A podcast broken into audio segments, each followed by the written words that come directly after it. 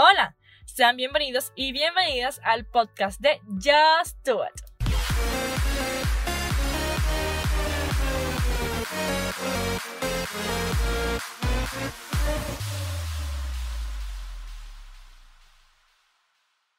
Con ustedes, Cristina Meléndez.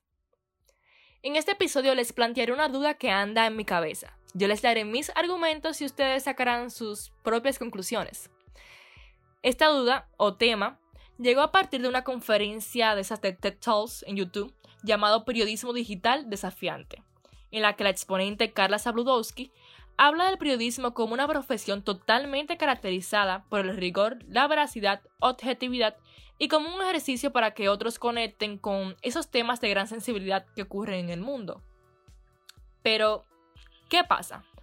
Con el surgimiento del Internet y los medios de comunicación digitales, ciertas de esas características del periodismo no son tan valoradas y cuando están presentes pasan de ser percibidas.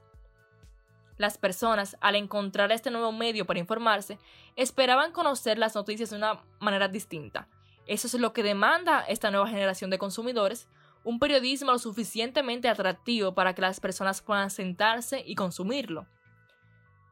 Como la audiencia ha cambiado, las formas de producir contenido informativo también.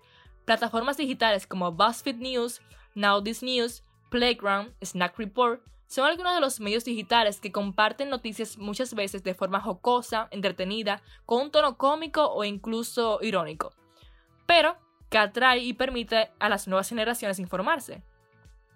Sin embargo, este tipo de noticias algunas veces han opacado ciertos asuntos de gran relevancia, como se pone de ejemplo en el video que les mencioné anteriormente y que por cierto les recomiendo ver, donde Carla menciona aquel vestido que se hizo viral en redes sociales, porque algunas personas lo veían de color azul y otros de color dorado. Pero al mismo tiempo, se ignoró que ese mismo día el Estado Islámico había atrapado 300 rehenes cristianos.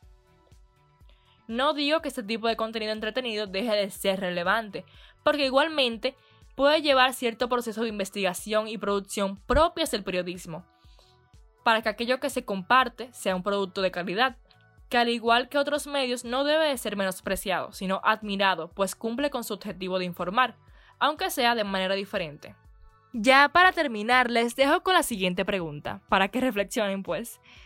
Si creen ustedes que los medios digitales han hecho que las personas dejen de buscar o interesarse en el contenido relevante ofrecido de forma convencional para buscar ese tipo de contenido que informa, pero de manera entretenida.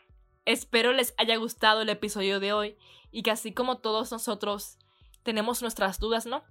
Podamos encontrarle sus respuestas. Nos vemos en un próximo episodio de Just Do It.